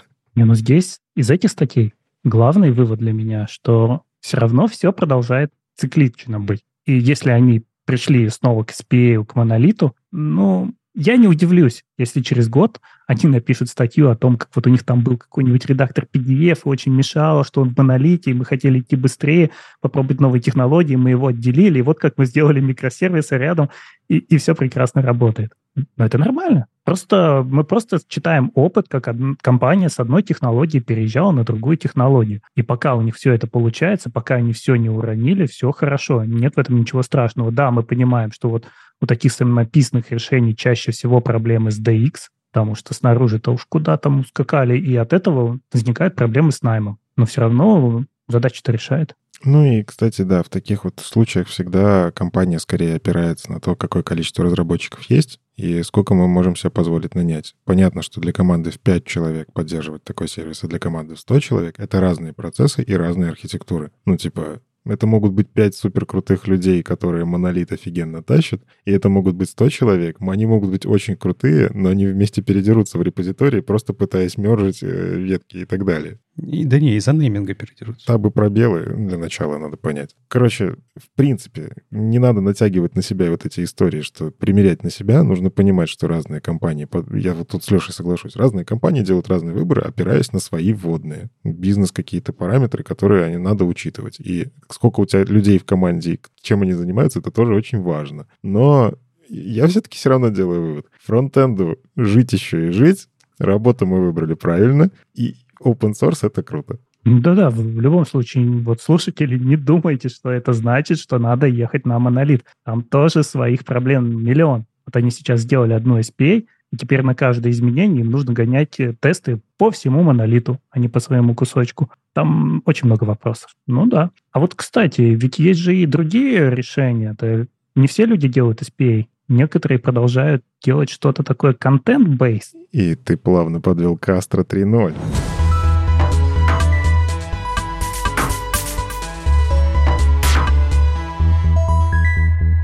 Astra — это такой, собственно, а такое решение, это фреймворк, сборщик и все сразу, э, который помогает делать ну, наверное, да, контент-based. Он больше про это, и, опять же, в Твиттере все как-то примеры про это приводят. Так вот, вышла третья версия, мажорное обновление, и оно мне нравится. Я почитал вот эту вот маркетинговую, конечно, статью, посмотрел, какую работу они проделали, и такой, Леванти, а можно я схожу на сторону, попробую собрать свой бложек на Астрах? Подожди-ка, а можно вопрос? А не связана ли компания по убийству Джемстека с выходом э, третьей версии Астры? М, Вообще как будто связано, да. Я просто так люблю конспирологические теории, прям вообще не могу. Ну, прямо убийство Джемстека. Ну, просто забыли про него, и все. А забыли почему? Потому что вышел Astra 3.0. Ну подожди, вышел он только-только. Но, наверное, стоит поговорить о том, э, в принципе, что там такого классного сделали, что про него так много говорят, и что мы решили его обсудить. Мы не то чтобы часто так-то даже мажорные релизы веб-пака обсуждаем, да, но и React там какой-то, я сейчас не помню, 18 там или что, но мы, по-моему, его обсудили, и все. Короче, самое яркое, что здесь есть, это офигенная коллаборация с Chrome. Это View Transitions API. Astra сделали на эту ставку, и кажется, у них получилось сделать красиво. В чем суть? View Transitions API — это новая API, которая в Chrome пока что в разработке, но уже какие-то вещи работают. Там спека большая, реализована далеко не вся. Но суть в том, что это переосмысление того, как мы переходим между страничками. Точнее как, дизайнеры-то это давно хотят, у них пересмысление не случилось. Они такие, ну так, блин, сделайте уже давно. Браузеры наконец-то это могут поддерживать. Так вот, а вы по факту должны указать, какой элемент во что превращается, когда вы кликаете и переходите между страничками. Там сложная схема, как браузер вот это вот э, громаду пикселей передвигает между загрузками, но это работает. Так вот, Astra сделали очень важную вещь. Они добавили такую классную абстракцию, что тебе почти ничего делать не надо. И выглядит красиво. Вот это то самое вот кнопка «Сделать хорошо». То есть вам по факту нужно подключить из пакета там Astra Transitions, View Transitions, и вот это вот как компонент просто вставить. А дальше хотите какой-то элемент, чтобы он превращался в другой, просто пометьте его атрибутом. Вот там у них точно такой же синтаксис, похожий на ангуляровский, через там двоеточие. Вы пишете какой-то там атрибут и хотите говорите, вот это пускай через opacity растворяется. Или вот это пускай слева красиво выжит. Все. Это же, ну, мечта. Я, ну, типа, мы раньше это классами пытались делать JavaScript, э, хитрой сборкой SPA. И я помню, когда Vue, принципе, сам по себе вот такую историю выкатывал, это тоже было вау! Vue такое умеет. В ангуляре надо было там пакеты какие-то подключать. Я вот помню, таким занимался. Там CSS, JavaScript, страдаешь, оно у тебя не собирается. Бандл тормозит, переходы медленные. И Vue сделали такие переходы, и все таки все, переходим на Vue. А тут это, ну, по факту, это же еще и статика. То есть кайф этой всей истории в том, что вы пишете на реакте, на вашем любимом реакте вы пишете. Пишете астросинтаксис, который он умеет тоже парсить внутри. Затем это превращается, по возможности, превращается почти полностью статические страницы с легкими доработками JavaScript. Вот это, наверное, мне кажется, самая крутая особенность Astra, то, какое они выбрали направление. И как это работает? Они реально используют просто нативный браузерный View Transitions API там, где это можно, а где не можно, они написали буквально трехкилобайтную замену для остальных браузеров. Ну, то есть, да, оно будет, может, не так плавно, но все равно там создается какое-то промежуточное состояние, через которое страничка пропускает вот, вот это перемещение элементов, и оно все работает. Всего 3 килобайта. Ну, то есть 3 килобайта это, очень мало для современных библиотек, мне кажется, которые там 40 килобайт минимум. Я привык так, что такие штуки должны работать. Ну и понятно, что они запустили промо-компанию. Они запустили везде там, и гуглы про это написали, и в Твиттере понеслась, и демок собрали. А демки-то красивые, а демки-то приятные. Ну, то есть они пишут, смотрите, 4 строчки кода, и мы соберем вам вот такой вот офигенный сайт. И я смотрю на эти сайты и такой, блин, хочу, я, я хочу, очень сильно хочу. Никита говорит, что для браузера, где это не работает, надо сказать, что это все браузеры, кроме Chrome. Ну, да, подловил. Но в процентном соотношении все-таки давайте так, ну, это даже не половина аудитории, это меньше половины сильно. Ну, то есть Vue Transitions API на всякий случай тоже, он и в Chrome-то не весь работает. Но там, где работает, какие фичи использует, Astra выжимает по максимуму. И вот это офигенно классная коллаборация, когда браузер такой, мы хотим сделать api а давайте сходим к тем, кто вот, ну, будет это внедрять еще как инструмент. Вот это, по-моему, правильно. Сложно. Вот если с Anchor Positioning когда-нибудь случится такая же история, что я смогу просто указать один атрибут, и там все само разъедется в большие CSS, JavaScript и так далее, вот, вот такое внедрение будет классное. Ну и они такие, окей, мы еще помимо этого всего возьмем-ка и улучшим перформанс, они ускорили рендеринг на 30%, э, там они сборку ускорили. Ну, то есть, э, ну, понятно, что они там э, в целом версия 2, она была про вот это ускорение. Они в это в блоге пишут, что мы на второй версии решили, что надо ускоряться. Забавно, что они называют самые проблемы, которые были, это генераторы и асинхронный код. Ну, типа, он скорее мешал тем, что там, ну, генераторы, понятно, они, в принципе, я видел там по бэчмаркам, не самая оптимальная штука. Я все еще в коде ни, ни разу осознанно генератор не писал. Я на собесах видел, задают такие вопросы. Но чтобы мне прям нужен был генератор, я не помню. А он еще и по бенчмаркам медленный. А вот они использовали. И асинхронный код, ну, я так понимаю, да, вечная гонка, иногда проще синхронно написать эту, и все. Но им пришлось много чего переосмыслить, им пришлось переделать свой pipeline. Ну, справились. Вот поэтому, собственно, это и мажор. И еще одна красивая штука. Картинки просто вставляете вместо IMG компонент image, и это работает еще круче, чем у Next.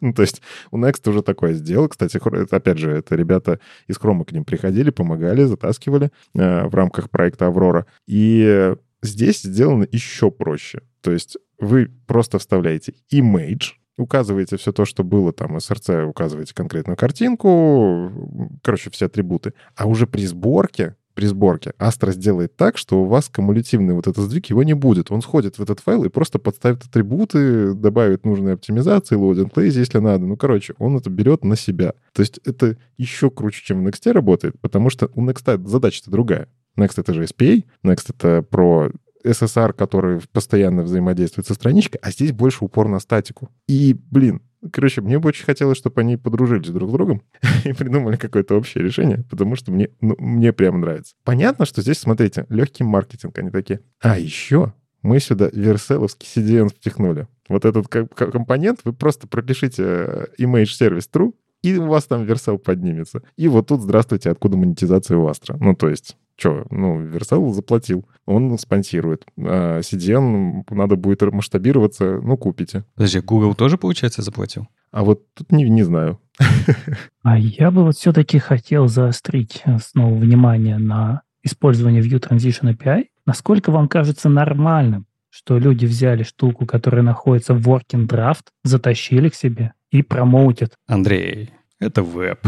Это же мы возвращаемся во времена, когда люди такие, о, с фича из Stage 0 для JS. Это не Stage 0. Подожди, подожди. Это стратегия, которой всегда пользуются. Смотри, если вот эту штуку, которая даже еще working draft тогда, тогда, и так далее, так далее, запилена уже в браузере, уже используется в популярных инструментах, так что же это можно теперь нести в другие браузеры и говорить, а что вы не поддерживаете-то? Давление можно организовывать очень удобно. Ну, слушайте, Astra еще не настолько популярен, чтобы прям вот бояться какие-то новые вещи вставлять. Я считаю, в WordPress надо занести, и тогда вообще идеально. Вот WordPress как раз и не надо. Есть риск много чего сломать. А Astra, он набирает популярность, понятно. Это сейчас такой видимый игрок, заметный на рынке. Но он такой вот хипстерский немножко. То есть на него потихоньку переходят, но, короче, не, не такие большие цифры, чтобы бояться внедрять какие-то экспериментальные вещи. Не, ну подожди, веб же работает как? Люди пишут что-то новое и такие, ой, оказывается, был в каком-то там древнем году какой-то там JS библиотечка, которая, зараза, вот такую же штуку использовала, и теперь там 1% сайтов-то сломается. Это тоже правда. Но смотри, здесь все-таки мы говорим про фреймворк. Если у тебя что-то сломается, выйдет обновление, npm install и все такое. И у них есть fallback. Это если ты поддерживаешь. Это если ты поддерживаешь. С WordPress же та же самая проблема была в какой-то момент, да, нафигачили очень много блогов, вот этих вот старых сайтиков, которые уже не поддерживают и не обновляют, а они все дырявые, и через них все начали взламывать. Хотя у WordPress уже все подчинено давно в новых версиях. Не, ну опять же, еще раз смотрите, это прогрессивное улучшение. Сейчас View Transitions API на большинстве сайтов не работает. Ты просто кликаешь на ссылочку и переходишь. У тех, у кого это не будет работать, ничего не сломается. Никит, Никит, да дело не в этом. Да, это хорошо, это как бы в пользу э, внедрения этой всей истории, что оно не сломает ничего, это прогрессивное улучшение. Но Андрей, ты прав в одном. Это же э, working draft он может поменяться сто пятьсот раз. И, понятное дело, Astra это, ну, я думаю, они осознают, когда это внедряют, и осознают, что им придется менять эту поддержку, ну, менять, точнее, свою имплементацию этой фичи, если она будет меняться. Я уверен, осознают и так далее, и так далее. Но, видишь, это же, это происходит, и, наверное, это не очень... Вот если де юра, да, говорить. Наверное, это не очень правильно, да, что такое происходит в целом. Но я тут скажу только в защиту того, вот всего этого происходящего. Это веб. Так у нас всегда здесь было, и я не знаю, что должно случиться, чтобы стало иначе. А мне кажется, я вот здесь как раз понимаю заинтересованность Гугла. Вы придумываете новую api которую, ну, View Transitions API все-таки продвигает Chrome. Там другие браузеры на него смотрят, но они пока даже и не лезут туда это внедрять. Chrome пускай шишки себе набьет, вот когда они там устаканятся, поймем, как это работает, втащим себе. Так вот, им же нужно, чтобы этой api кто-то пользовался для того, чтобы собирать фидбэки. А api ну, скажем так, она делается более-менее понятной, но вряд ли все кинутся ее внедрять. И вот это такая агрессивная стратегия, когда я прихожу в фреймворк и говорю, ребят, давайте заколлаборируемся, на вас оттестируем, она же классно в итоге сработает. Они быстрее получат фидбэк и доработают api -шку. Вы правы, здесь может сломаться Astra. Правда может. Но зато api браузерная будет работать офигенно. Не-не, ну вот если говорить про стратегию, это то, что я вначале сказал. Они тем самым формируют давление. И это я, ну, это законно, давайте так, так можно делать. Но я тоже не считаю, что это правильно, да, как бы э, давить свои фичи на другие браузеры, что потенциально они могут, конечно, делать, когда они будут рассказывать всем, смотрите, мы уже вместе с Astra, это все работает, и вы наверняка хотели бы, чтобы в других браузерах ваши пользователи это все видели, но ай-яй-яй-яй, к сожалению, другие браузеры так и не отреагировали на нашу прекрасную фичу. Или другая ситуация другие браузеры начинают внедрять. И такие, ой, а вот здесь оно вот так работает-то плохо. Давайте-ка здесь поменяем синтаксис, потому что есть проблема. Ну, извините, уже раскатали. Придется жить с этим. Ну, за синтаксис я не так переживаю, потому что я видел вот эти дискуссии. Я видел View Transitions API на этапах зародыша, а, когда это только там было intent to sync. Просто подумать, как это тут что сделано. И там прям зарубы были, прям жесткие по синтаксису, как это должно быть. И мне кажется, тот синтаксис, который есть сейчас, он прям ну, он хорош. То есть это абстракции. Эти абстракции, их потом в браузерном движке можно переделать. Я, у меня не так много контроля, и мне в этом плане как раз-таки нравится. То есть браузер возьмет на себя вот эту абстракцию и потом ее доделает. Ее вряд ли придется менять. Ну, смотри, вот еще раз повторю, что хорошо, что эта фича ни на что не влияет. Да, очень хорошо, очень удобно.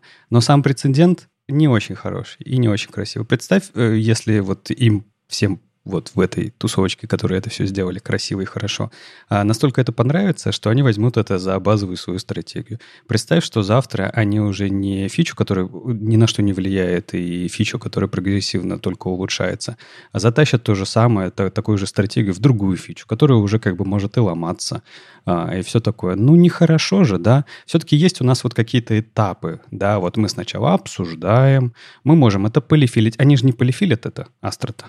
Они же используют как есть, правильно? Они не... То есть я знаю компании, которые, которые очень хотят какую-то фичу, и они уже ее видят предпосылки этой фичи в каких-то браузерах, и они ее просто запиливают себе полифилами и держат эти полифилы, пока оно не отвалится, да, чтобы можно было его раскатывать. Но тут-то не та история. Нет, у них полифил есть. Правда, давай так, будем честны, это не полифил, это заменитель. А они на это всякий, на всякий случай говорят, что это не то же самое использование опишки, но какая вам разница, вы же все равно Astra используете, вы не знаете, что под капотом. Они делают альтернативную реализацию, которая работает на других технологиях. Но да, это, оно работает во всех браузерах. По факту, кстати, что случится, если опишка сломается? Сработает этот fallback. Ну, то есть в этом плане они Хорошо сделали. Э, не, давай, давай по чесноку. Смотря где сломается, в каком месте. Если будет по полностью э, API несовместимо, да. А если изменится поведение у этого API? Ну, это правда. Будет больно. И такое было у нас в вебе уже. Еще одна грустненькая история, которую я заметил. Я почему-то заметил ее только сейчас. Они указали, что они перешли в... Там, когда с картинками работали, на, на Sharp движок, а до этого использовали Lib. И в этот момент я осознал, а ведь Squoosh делали кто? Сурма и, по-моему, Джейк Арчибальд. А они же больше не в хроме. И то есть тот инструмент, который я везде рекламирую для оптимизации картинок, скуш, вот этот вот потрясающий, он больше не поддерживается. И я перешел по ссылке в NPM, и там написано, ребят, сорян, у нас в команде нет людей больше. ну, все, скуш, все, он не поддерживается. И это так грустно. А это не первый прецедент. Помните, была такая штука NodeBug, например, для дебага ноды? По-моему, так он назывался. Ну, как-то так похоже. В общем, когда ребята все эти, которые пилили DevTools и запилили тулзы для дебага, собственно, ноды, там сказали в Гугле, все, у нас ноды это прям first class citizen, потом ребята ушли, и все, тулза умерла. Да? Да не, это правда, такое бывает. Ну ладно, что, посмотрим. Мы так нем, немножко побухтели здесь, э, правильно, неправильно и так далее, так далее. Конечно, в вебе э, кто что хочет, то и делает, и никому ни, ни за что не будет. Да, это веб открытый. Главное, чтобы не сломали никто. И главное, чтобы просто это в прецеденты все не, не превращалось, знаешь, в такую в э, регулярную политику больших компаний, которые отвечают очень за большой кусок веба. Ну что, давайте перейдем к вопросам от наших э, слушателей.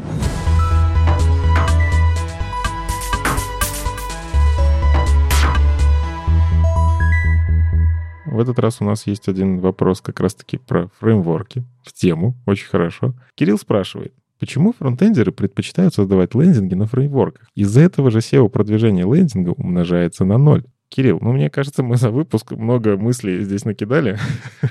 Если не послушали, переслушайте. Ну, почему лендинги на фреймворках? Потому что могут. Ну, типа, DX, удобно, быстро, свое решение написали, и все работает. А по поводу SEO Почему она ломается-то? Так не ломается же. Ну, да. Да. У меня вот есть как раз такой проектик, я Next использую для генерации, server-side generation. Ну, то есть, да, SEO стало сложнее, мне кажется. То есть раньше что, HTML-страничку сверстал, к тебе приходит SEOшник, говорит, а давай мы еще H1 добавим в футер, в котором будет э, рейтинг, который будет увеличивать значимость нашего сайта. И ты такой, ну окей, это же HTML-страничка. А сейчас тебе нужно подумать, как этот H1 с звездочками сделать э, отрендеренным для бота, который заходит и не умеет в JavaScript. Ну, вот мы делаем тоже лендинги, да, на фреймворке, используя React, на Next собираем. Почему? Потому что у нас есть готовые элементы, которые мы используем уже на других страницах, они уже написаны на React, мы хотим их все собрать, и, соответственно, да, мы используем React. Но, конечно же, мы это все отгружаем в статику, чтобы оно работало прекрасно, быстро, и без JS тоже все работает. Ну, еще, мне кажется, очень важная вещь. Мы сайты делаем не для SEOшников. При всем уважении к этой профессии, но, типа, мы делаем сайты для людей. Если людям удобнее single-page application, ну, да, сделайте удобно для пользователя, неважно, как это сделано. Не, ну тут я как бы хочу тебя и поддержать, и нет, потому что я бы это делил немножко иначе. Ты просто сказал, что мы э, SEO нам не важно, потому что мы делаем это для людей. Не совсем правда. А SEO нам важно, и важно, чтобы люди пришли, да, то есть мы, нам важно не SEO, нам в некоторых проектах важны трафик с поисковых систем. И для поисковой системы ты, конечно, сделаешь так, чтобы как бы поисковая система могла зайти к тебе и забрать твой контент, проиндексировать его, положить в результаты и все такое. Ты тут как хочешь, не хочешь, сделаешь. Но правда в том, что не каждому лендингу вообще нужно попадание в э, поисковик. Не у всех есть такая задача. Иногда это просто не нужно. Есть и другие каналы привлечения трафика помимо поискового. Некоторые просто на это забивают. Ну, в общем, мне кажется, ответ такой. Делают потому, что могут, но про SEO не забывайте, и современные инструменты это позволяют делать. С вами был 385 выпуск подкаста «Веб-стандарты» и его постоянный ведущий, не только менеджер Алексей Симоненко. Доброжелюбный бородач Никита Дубко. Мифический фуллстек Андрей Мелехов. Слушайте нас в любом приложении для подкастов или на ваших любимых платформах. Не забывайте ставить оценки и писать отзывы, это помогает нам продолжать. Если вам нравится, что мы делаем, поддержите нас на Патреоне или Бусте и ждем ваших вопросов на подкаст собака веб, дефис, стандарт.ру. Ну, вы поняли. Мы обязательно ответим на самые интересные. Услышимся на следующей неделе. Пока. Пока. Пока.